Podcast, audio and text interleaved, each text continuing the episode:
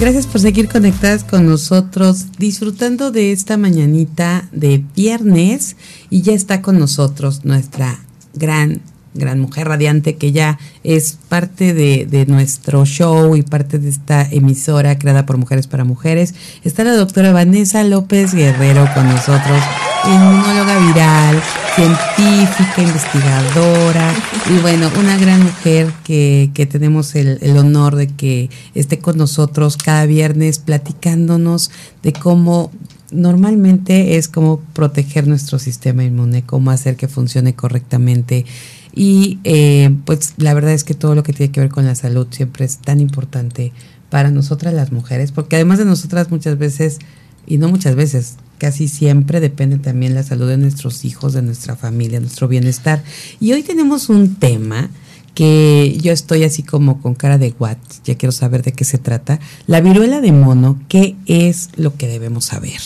Bienvenida, doctora Vanessa, ¿cómo estás? Qué gusto. Hola, ¿qué tal, Amy? Pues mucho gusto de estar aquí otra vez, por aquí en modo viernes, siempre decimos, ¿verdad? Pero ahora vengo a platicarles de justo esta nueva infección, ¿no? Que anda rondando en el mundo, que ha causado mucha expectativa de los investigadores para ver si va a ser o no va a ser una nueva pandemia, que es esta viruela de mono o monkey, monkeypox, que es, es una viruela, es una enfermedad rara, una enfermedad que había sido descrita desde 1950, pero que siempre se había mantenido de manera endémica en África. Y ahora tenemos más o menos alrededor de 200 casos en el mundo, que ya van alrededor de 19 países, ¿no? Y esto ha prendido algunas alertas, tanto en México como en todo el mundo, porque es algo muy inusual, ¿no? Es algo que estamos viendo un comportamiento muy inusual de una enfermedad que normalmente se encontraba en ciertas regiones de África nada más y que ahora empezamos a tener casos tanto en, sobre todo en España, en el Reino Unido, en este Bélgica, ya hay casos en Estados Unidos y pues esto ha hecho pues que, que la gente ya viva otra vez con cierto miedo de, esta infección, ¿no? Así es. Doctora, pues es preocupante y definitivamente sí para poner en alerta porque si ya está en 19 países, ¿no? ¿Qué, qué sigue? ¿Qué, cómo ves tú esta parte? O sea, realmente, ¿en qué consiste primero esta, esta, esta infección? ¿Es una infección? Sí, sí, es un virus también. O sea, creo que estamos en una, en una época en donde los virus están cobrando revancha, vamos. Estamos viendo hepatitis este, viral, ¿no? También en los niños, una hepatitis, bueno, aunque no se sabe la gente, o sea, todavía, pues lo que apunta es a que es un agente viral, pero estamos viendo esta enfermedad que este, se ha estado distribuyendo. Y mira, hay muchos factores, Amy. Una de ellas, eh, y el principal creo que ha sido la pandemia y la liberación o la que quitamos las, las medidas restrictivas.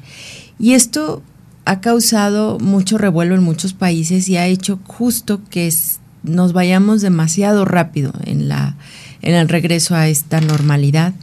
Y según las, los estudios hasta ahorita, pues surgió esta, esta infección, se empezó a propagar a partir de un, de un evento que hubo en Ibiza, en España, en donde una persona contagiada pues contagió a más de 30, ¿no? Y de ahí, este, como eran extranjeros, pues fueron diseminando esta, esta infección por Europa. Y como no es una enfermedad común, tampoco es que se hubieran tenido los filtros necesarios, ¿no? Pero bueno, es un virus, es diferente al COVID, es un virus que es de DNA, es diferente porque el, virus del SARS-CoV-2 es un virus de RNA. Eh, este es un virus de DNA que tiene un periodo de incubación de 2 a 21 días, pero que a diferencia del COVID, en ese periodo de incubación, mientras no aparezcan los síntomas, no eres infeccioso. O sea, eres muy poco infeccioso si es que lo llegaras a hacer. Y más bien es una vez que se aparecen estos síntomas que, que ahorita vamos a platicar un poquito de ellos, es donde ya puedes llegar a infectar a alguien.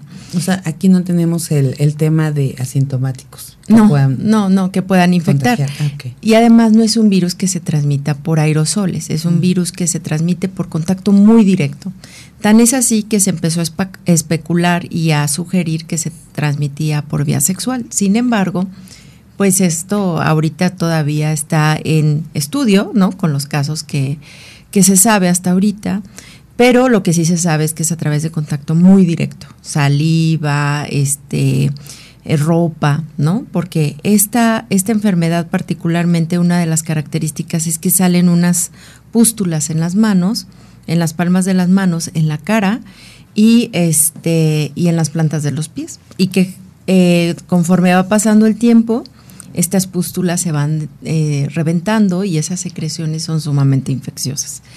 Entonces, una vez que están las, las pústulas, pues es cuando las personas tienen que estar más aisladas y cualquier superficie, ahí sí, para que veas, cualquier superficie, ropa, sábanas, que tenga contacto con esas secreciones puede contagiar a otras personas.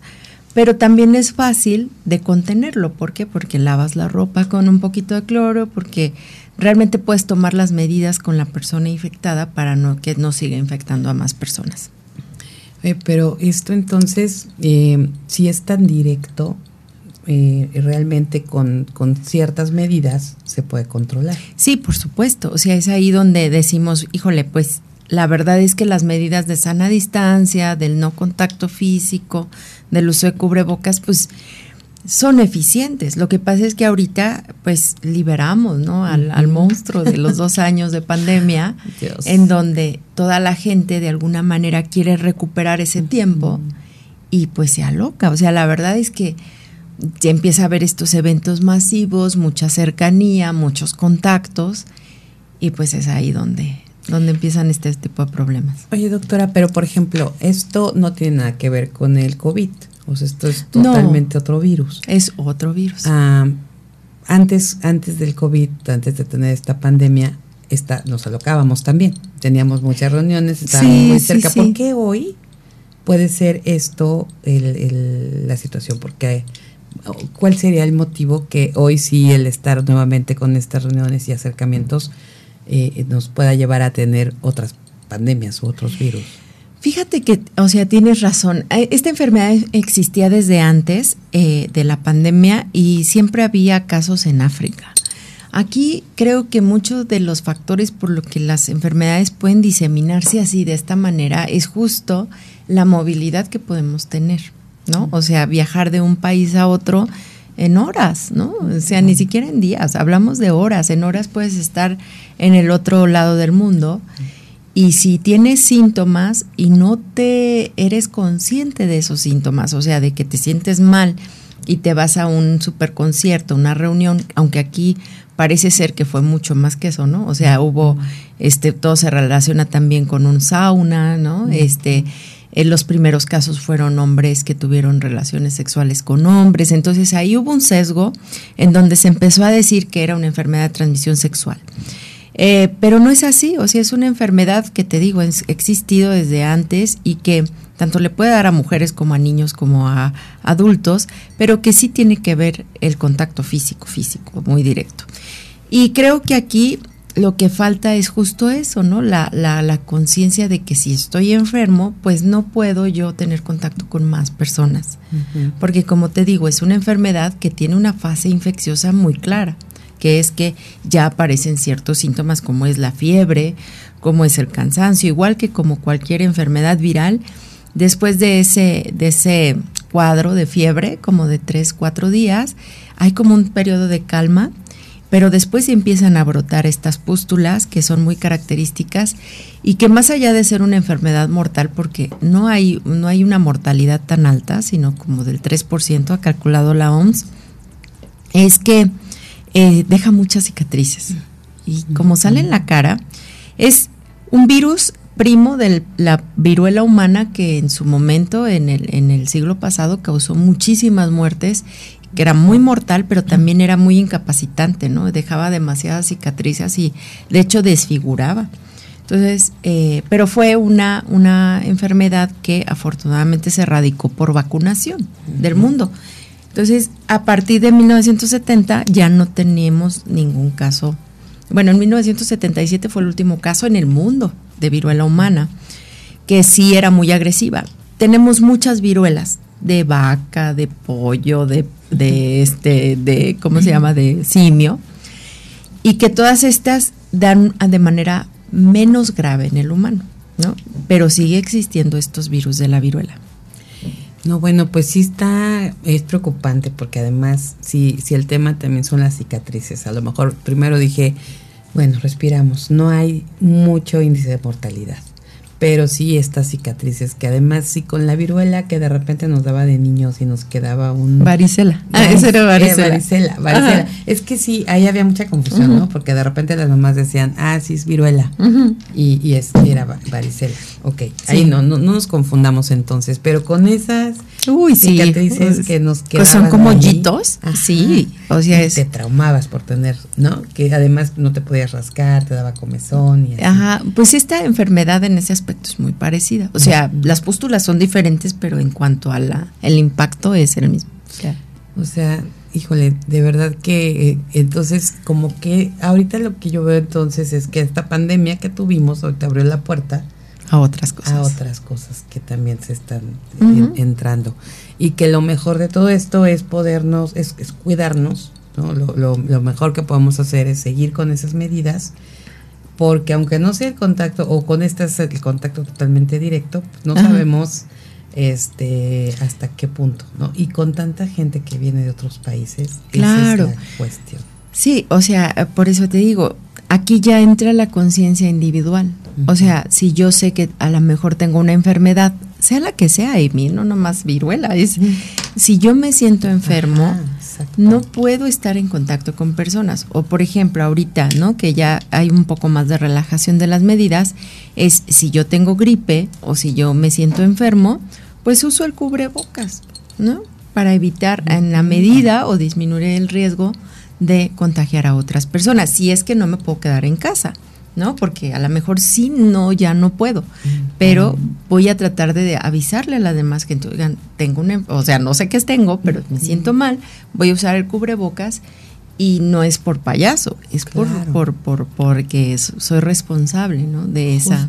Y no solo, o sea, ya no es por mí, sino es, por, ustedes. Por los demás. Claro. Vamos a seguir esta conversación, mi querida doctora. Estamos hablando de la viruela de mono, qué es lo que debemos saber, pero vamos a una pausa y regresamos con más.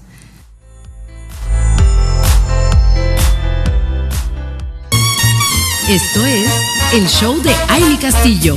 Continuamos.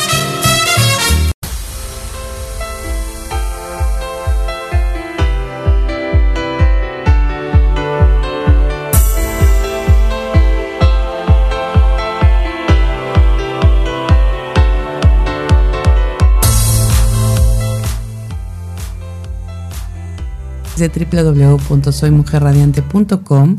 Estamos con la doctora Vanessa López Guerrero, inmunóloga viral, científica, eh, investigadora, y hoy estamos hablando de la viruela del mono, lo que debemos saber acerca de este virus que ya está en 19 países y que, bueno, hoy por hoy tenemos que estar conscientes de, todo esto y por eso tener esta responsabilidad individual, como bien nos está diciendo nuestra eh, este, hermosa doctora, que le digo, estamos hoy en mood. Eh, noticias positivas, vamos a tener esta dieta de, noticias que, que, a veces nos deprimen o nos ponen mal.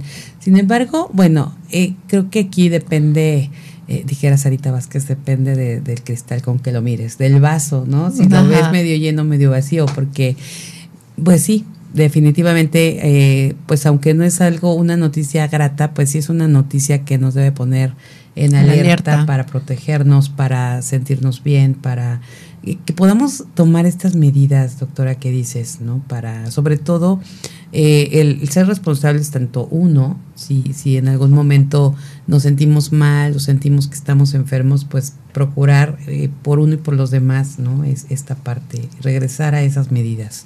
Sí, ¿no? Y además eh, estamos en un tiempo también, Amy, en que la tecnología, bueno, los métodos diagnósticos ya son muy exactos. Antes no nos dábamos cuenta a lo mejor de estos pequeños brotes o de estos casos aislados o que si había un un pequeño brote en Europa como ahora, ¿no? Eh, porque pues no había esa capacidad de diagnóstico y mucho menos esa capacidad de vigilancia epidemiológica.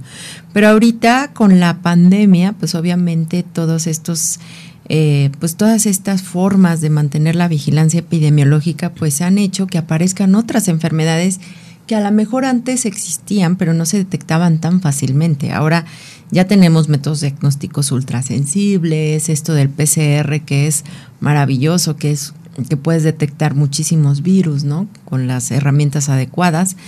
Y justo cuando salen los primeros casos de esta, de esta nueva, pues no pandemia, de estos brotes, ¿no? Que se están dando sobre todo en Europa, eh, pues es, llegan las noticias súper rápido a los demás países.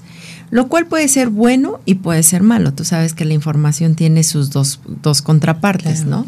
Lo bueno es que te puede poner en, aviso y no y justo lo que ha hecho el gobierno de México en este caso es poner la alerta sanitaria ante cualquier caso que llegue a un hospital, ¿no? Y saber qué hacer, porque ok, ya tienes a alguien con, con esta viruela, ahora qué hago, ¿no? Entonces es aislar a los contactos, es buscar dónde estuvo, con quién estuvo, todo este tipo de cosas de vigilancia, tratar de aislarlos lo más posible y justo contener a ese paciente para que no siga infectando. El único país que ha hecho este tipo de, medidas ya muy drásticas, digamos, una especie de cuarentena, es Bélgica.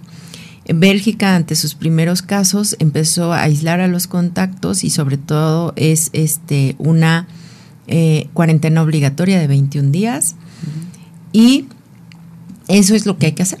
Finalmente, cuando tú quieres contener, contener estas, este tipo de, enfermedades contagiosas, pues lo que tienes que es que aislar a las personas que estuvieron en contacto con estas personas. La noticia buena, dentro de todo, para dar noticias buenas también, es que se, se, sabe, o al menos se, se, sugiere que, la, que las personas que ya estuvieron vacunadas contra la viruela, que son todas las personas antes de 1970, eh, están protegidas. O sea, al menos en 80%, o sea que es muy eficiente. O sea, todos los abuelitos. Lo que antes nos preocupaba con COVID. No estaba tan, no está tan alejada de los años en que ya estábamos ahí, por ahí jugando. Jugando, ¿no? Pero la verdad es que es un poquito antes. O sea, las personas que están vacunadas contra la viruela lo pueden saber, tienen un agujerito aquí en el brazo.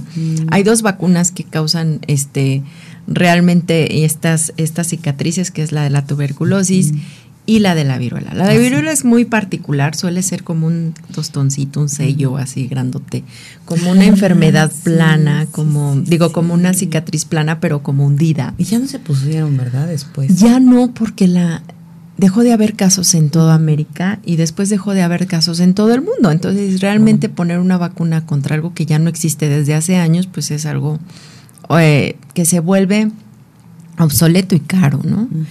Pero todas las personas que fueron vacunadas antes de 1970, que fue cuando se dejó de poner esta vacuna, tienen cierta protección, no al 100%, pero sí tienen una protección bastante alta y son todos los adultos mayores. Entonces, en ese sentido, pues nos pasa lo contrario que con COVID. Ahora hay que preocuparnos por los que no tenemos la vacuna. Y es este las personas que tuvieron la vacuna de viruela humana, pues ellos van a estar si es que llegase esta infección, a tener esta infección, pues lo van a tener de manera sumamente atenuada. O sea, no, no va a ser una enfermedad grave. En el caso de eh, las investigaciones que hay con respecto a este virus y a esta vacuna, o a estas vacunas que se generaron para este virus, es que sí existe ya una vacuna. Mm a diferencia del COVID que nos agarró en curva, que no había nada. Aquí en este caso, como es una enfermedad que sí se conoce, se, se conoce desde hace muchos años, desde 1950, sí hay una vacuna, al menos aprobada por la FDA en Estados Unidos, y que se sabe que es segura, y que protege y que se aplicaba precisamente a las personas que estaban en riesgo, aquellos que estaban en contacto con este, algunos eh, lugares endémicos en África, ¿no? los médicos que viajaban, eh, era quienes se vacunaban, ¿no? los contactos alrededor de un, de un enfermo, pero o sea, existen ya muchos avances con respecto a esta enfermedad, además de que hay algunos tratamientos que no son así, no es que curen, pero que ayudan mucho al padecimiento. Entonces, dentro de las buenas noticias es que esta enfermedad no es nueva y se tiene experiencia en, en su manejo, vamos, se sabe cómo se contagia y además hay una posible vacuna que ya se podría aplicar si ese fuese el caso.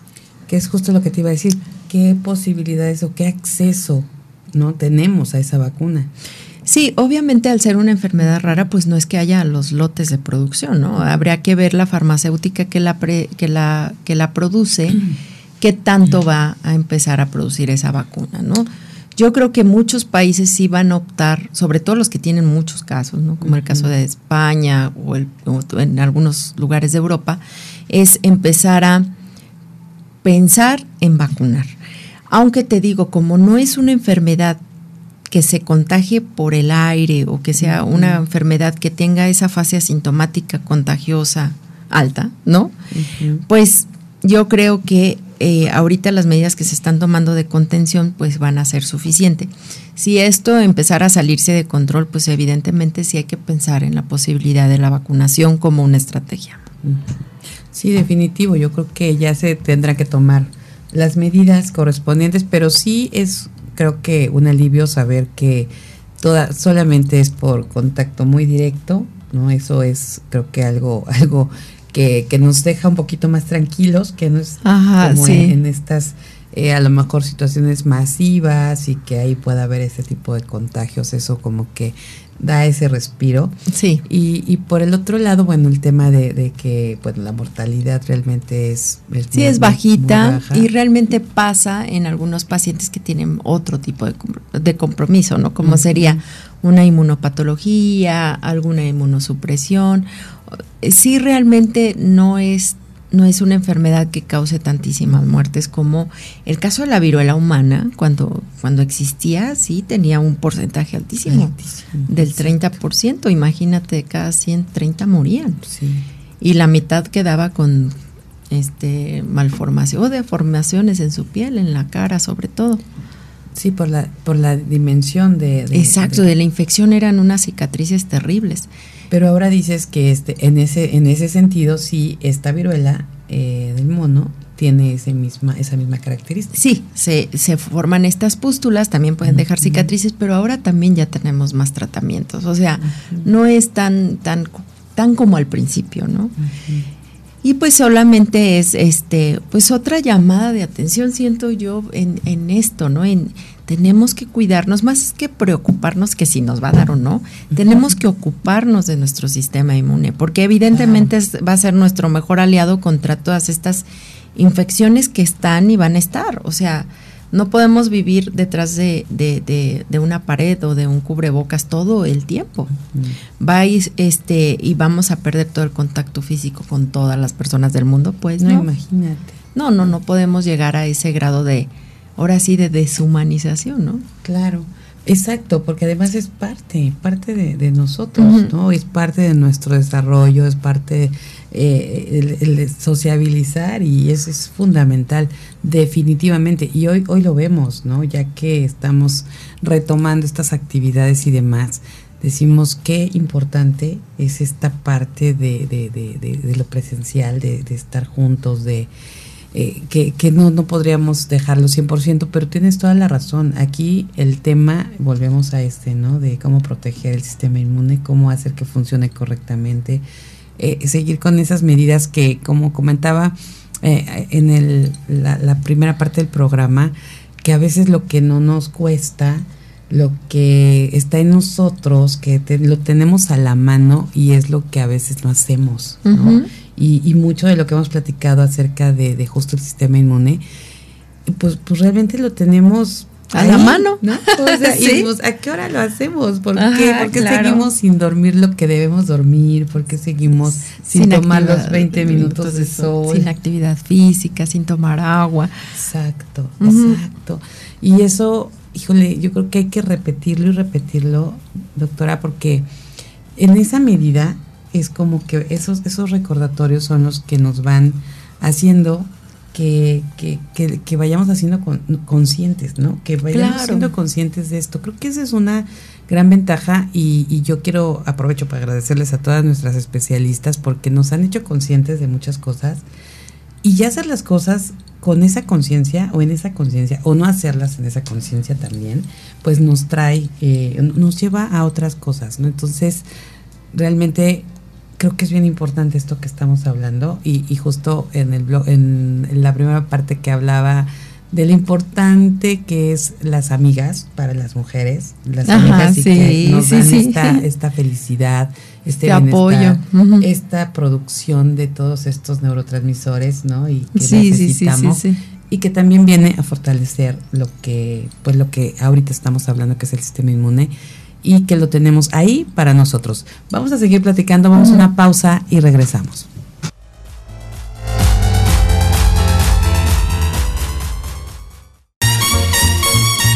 Esto es el show de Aile Castillo.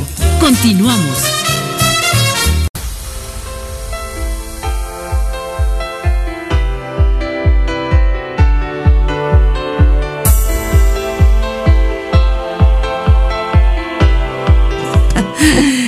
Por seguir con nosotros conectadas a través de www.soymujerradiante.com.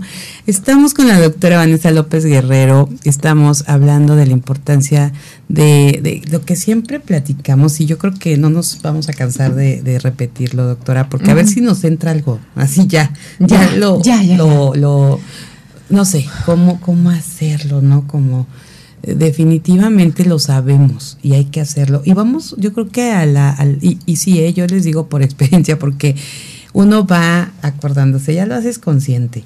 Ya sabes que tienes que dormir, ya sabes que tienes que tomar agua. Ya, todo. No, mira, ya sabes, ya te traes tu botella, aunque te la regreses igual. Pero al menos, al menos la cargaste, ¿no? Ya la cargué, ya dije, voy a tomar agua.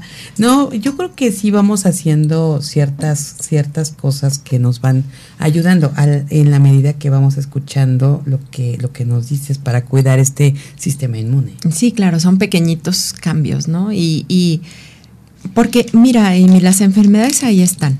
Y cuando tú tienes un bienestar en común, o sea, me refiero a un bienestar en todos los sentidos, la salud mental, la salud física, la salud emocional, o sea, todo eso pues conllevan a que cualquier reto al que se, se ponga tu cuerpo, ¿no? Pues lo pueda resolver de la mejor manera. Pero cuando, cuando estamos en un, en un punto en el que comemos mal, no estamos haciendo las cosas bien y además nos vamos a un concierto y nos involucramos con una persona así súper fuerte, este, no sé, con un desconocido. que no pasa. Que no pasa, que no pasa. regularmente y que asumes muchos riesgos. O sea, de repente, inconscientemente. Aquí el punto es, si los vas a asumir, asúmelos conscientemente. De todos los riesgos que puede implicar el tener este tipo de cosas. Mira, en la pandemia hemos visto muchísimas cosas, entre que las personas eh, muchas de ellas se volvieron paranoicas, ¿no? Que tampoco este es el punto. Este, puede ser que muchas personas al contrario digan, ay, pues es que ya pasó la pandemia, pues ya me voy a recuperar. ¿Y qué es lo que ha pasado? Que han aumentado los casos. Bueno, ahorita tenemos aumento de algunos casos COVID en algunos estados, pero ya no es tan grave como en otros casos, ¿no? Como, en el, como al principio de la pandemia. Pero también aumentaron los casos de HIV, por ejemplo. Y es ahí donde dices, o sea, ¿qué hemos aprendido de la pandemia? Yo no voy a regresar a la normalidad sin los cuidados necesarios. O sea, el HIV sigue existiendo y la protección sigue siendo la misma, usar el preservativo. Sin embargo, en esta liberación, te digo, de reglas, en esta relajación y en esta desesperación que muchas personas vivieron durante el encierro, digámoslo así, pues se les olvida. Exacto. Y entonces pones tu vida en riesgo otra vez. Y es que sí, ahorita está pasando lo que ya al revés a lo que nos estaba pasando hace un tiempecito, ¿no? Que ya traías el cubrebocas y ya de repente ni te dabas cuenta y no te lo quitabas. ya, ni, ya ni sentías si lo traías, ¿no? O sea, que lo traías ahí. Ya se había hecho como parte de nosotros. Y ahorita, al revés. ¿no? Ahorita de repente vamos, entramos a algún lado y... ¡Ay, mi cubrebocas! y te regresas. Sí, claro. Entonces ya volvimos a esta parte. Ajá, pero te digo, debe de quedar un aprendizaje de que las enfermedades infecciosas existen y que si voy a asumir mis riesgos, pues que sean los mínimos, ¿no? En ese sentido. Y eso es para todo, para COVID, para ahorita la viruela del mono, para la hepatitis, para este para el HIV, o sea, hay muchas enfermedades que se siguen transmitiendo por el contacto físico y en las relaciones sexuales, que luego platicamos de eso, ¿no? Pero el papiloma, o sea, son muchas enfermedades las que nos pueden llegar por esos contactos. Ahora bien, en el caso de los niños, pues también hay que enseñarles a ser personitas este, conscientes, pero además higiénicas, o sea, es decir, que se laven sus manitas, que no que eviten el contacto físico, porque uno podría decir que los niños tengan que evitar tanto el contacto físico, pues son niños, ¿no? Es difícil centrarlos y además yo creo que ha de ser muy, muy triste, ¿no? Y una situación muy difícil que no jueguen juntos y todo ese tipo de cosas.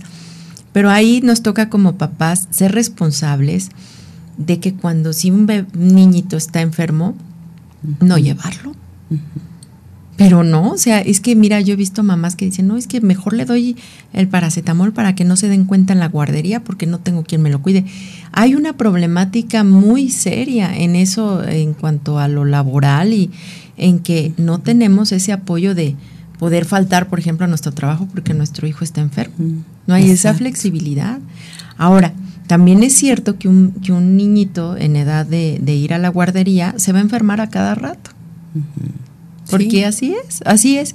Entonces, eh, lo llevan dos días, se enferma una semana, ¿no? Lo vuelven a llevar tres días, se enferma 15 días. O sea, es, es algo que va a estar pasando porque a esa edad es cuando se enferman más porque tienen este, más exposición.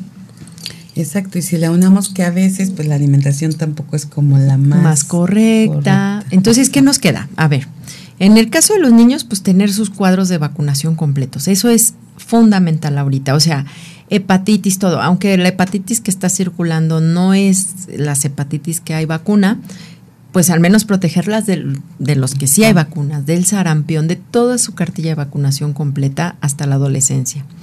Eh, ¿Qué más sigue? Tratar de darles una alimentación correcta y de enseñarles a los hábitos de higiene básicos, que son lavarse las manos, no tocarse la cara, no meterse cosas a la boca por este cuando anden en la calle, ¿no?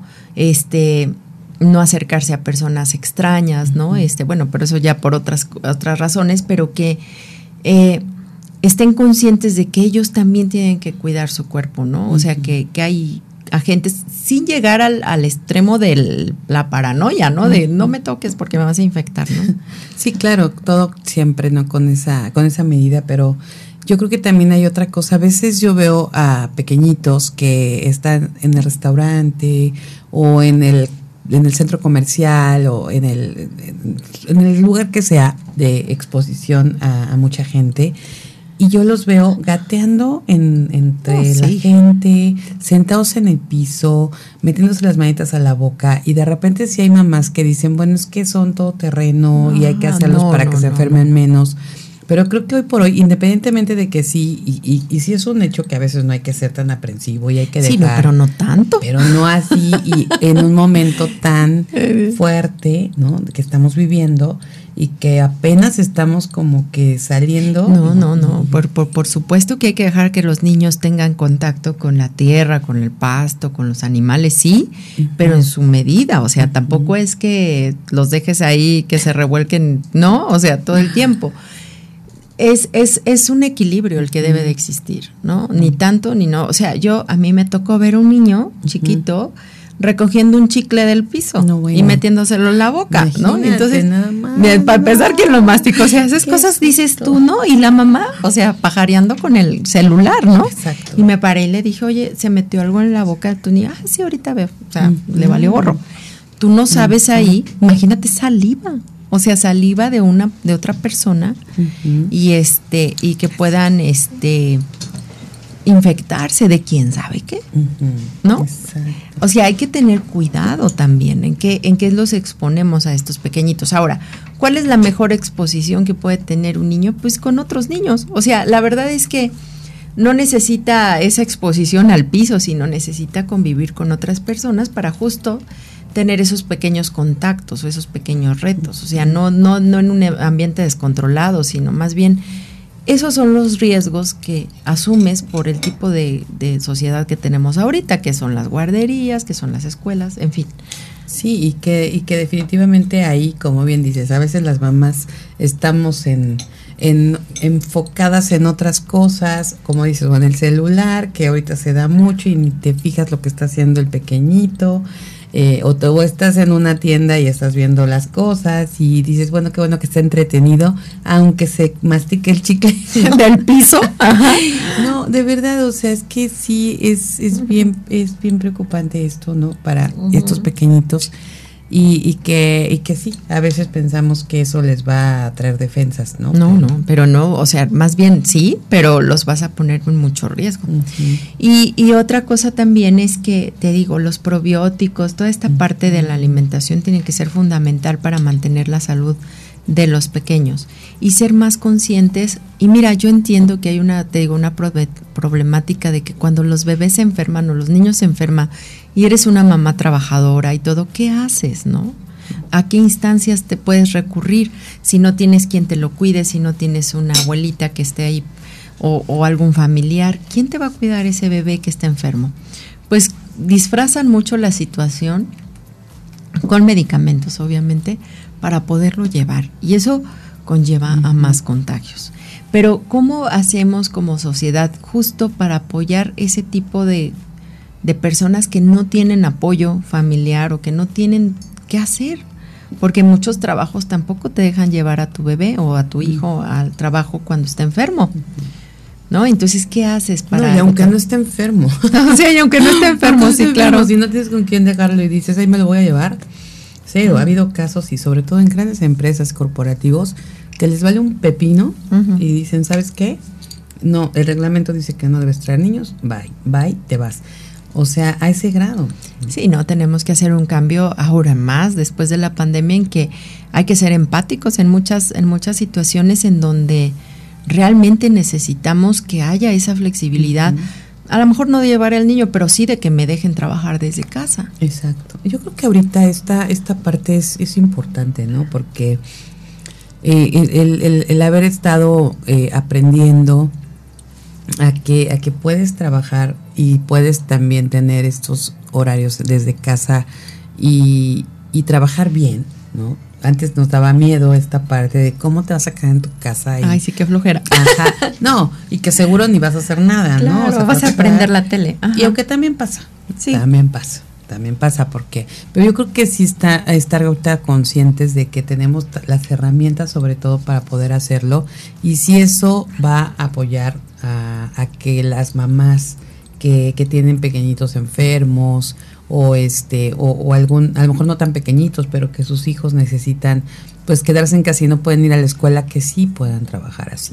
Yo creo que esa flexibilidad sí como dices debe de debe de, existir y, y, mira también no abusar no porque sabemos que el problema de todas estas flexibilidades es el abuso. O sea desgraciadamente nuestra mentalidad como mexicanos no es así como que ay qué padre no o sea hay personas que simplemente mienten al respecto con tal de no ir o de no hacer o de X, ¿no? De librarse de alguna junta, ¿no? Exacto. Entonces, es, es, es, que mientras no seamos este, conscientes de que eso nos perjudica, ¿no? Esas, esos comportamientos, pues nunca va a existir una, una verdadera reglamentación o implementación de estas medidas, mientras siga habiendo abuso también por parte de, de los pues de la gente que trabaja, ¿no? Exacto.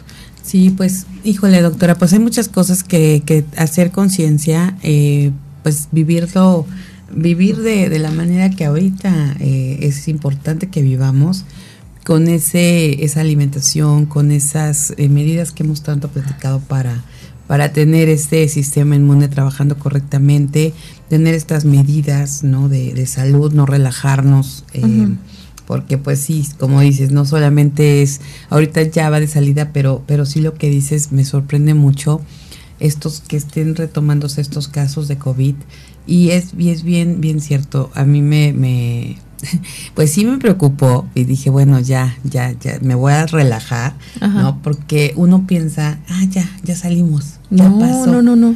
Y de repente, no, bueno, ya estando ahí en, en, en un evento, este, afortunadamente, una de las personitas que iba a ir a, ese evento pues, se dio cuenta, empezó a tener síntomas, se hizo prueba y, salió positivo, entonces ya no fue. Claro. Pero es cuando te cae el 20 y dices, ay, todavía está, todavía está Todavía está. Y el problema no es que esté o no, Amy, el problema es que no sabemos. O sea, no hay ya ninguna estadística, ya no se hacen pruebas masivas, evidentemente porque han bajado los casos graves. O sea, eso es, eso es algo muy importante. Ya no hay tanta mortalidad y los casos graves pues ya prácticamente son mínimos, o sea, son muy raros. Y obviamente es la misma inercia que lleva la pandemia. Entonces, ¿para qué hacemos pruebas si ya no hay casos graves? O sea, la mayoría son casos leves que se resuelven rápido y muchos ni siquiera ya se hacen pruebas, ni siquiera de particulares, ¿no? Esta persona se hizo prueba, pero hay personas que no, ¿eh? Y que dicen, ay, tengo gripe y ya. Ajá, ahorita ya piensas siempre todos, o sea, la mayoría. o es alergia ya, ¿no? Y, y así se la viven y probablemente sí es COVID, pero como ya tienen las vacunas, ya a lo mejor tuvieron una infección previa, pues la van a resolver bien. Pero la pandemia no ha acabado, los casos no han acabado y tenemos una subestimación de casos tremenda, porque no hay pruebas, ya no se hacen. Entonces, se hacen a las personas que llegan con síntomas graves en un hospital. Y son los que podemos detectar, pero fuera de eso, la población en general pues no se sabe. Entonces te digo, ante la sospecha, fíjate aquí, ante la sospecha, si tú tuviste contacto con alguien que sabes que tuvo COVID y que estuviste ahí, pues lo más este responsable sería usar el cubrebocas al menos un tiempo en el que no desarrollaste síntomas, pero de todas maneras podrías haber sido asintomático y tal vez contagiar a otras personas. Entonces, si yo sé que tuve ese factor de riesgo, ponerme mi cubrebocas, ¿no? Así es.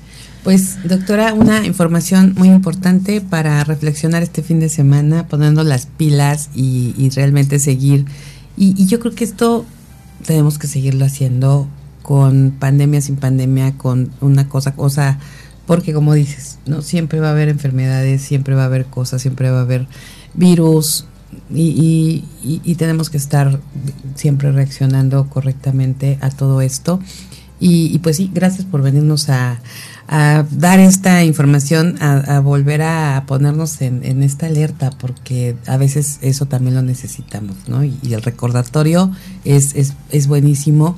Y yo creo que cuando ya lo estábamos viviendo y que hacíamos tantas cosas eh, al llegar a casa con nuestro súper, el lavarnos las manos a cada rato, el, el que sí, este no estarnos tocando la cara, cosas de esas, el cubrebocas, eh, el que llegáramos a un lugar y nos pusiéramos gel o, incluso qué nos cuesta traer ahí el desinfectante y llegar a un lugar y, rociar, o sea, nuestras cosas.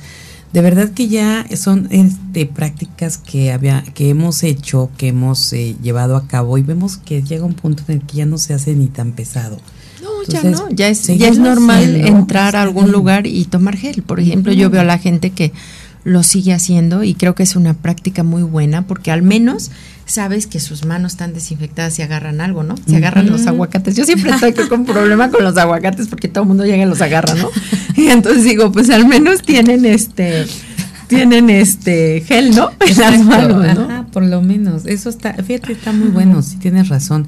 Yo luego decía, bueno, pues si no nos estamos tocando en los lugares, pero sí, porque están tocando las mismas cosas, ¿no? Que uno después llega y las vuelve a tocar y así. Ajá, y luego manoseados, pues, pues manoseados. Pero bueno, doctora, pues muchísimas gracias de verdad por estar aquí, compartir todo esto y hacer conciencia de lo que pues es importante que hagamos para nuestra salud. Muchas gracias. Pues muchas gracias y pues ya saben, a cuidarse, que es lo más importante.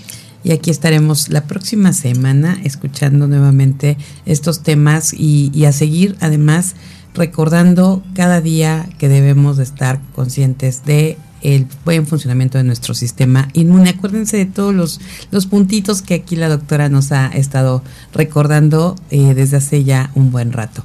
Y agradecemos también a Max Salinas en la producción en cabina. Muchísimas, muchísimas gracias que, quiero aquí felicitarlo porque el día de ayer estuvo en el escenario bailando con Alemán, muy, muy eh, contentos, estamos felices de que haya estado participando con 19 eh, bailarines más en escena aquí en la ciudad de Cuernavaca. Así que ya después platicaremos más de este show que eh, bailarines de, Cuernavaca estuvieron.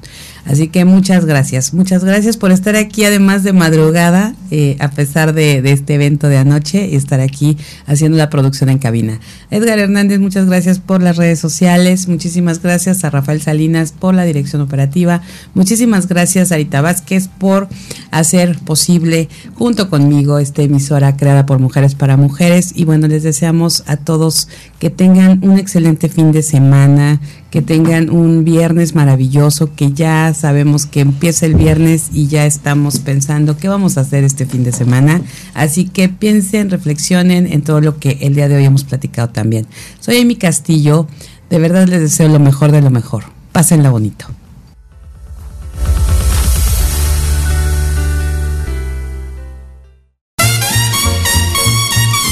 Todo por hoy. Te esperamos en la próxima emisión del Show de Amy Castillo.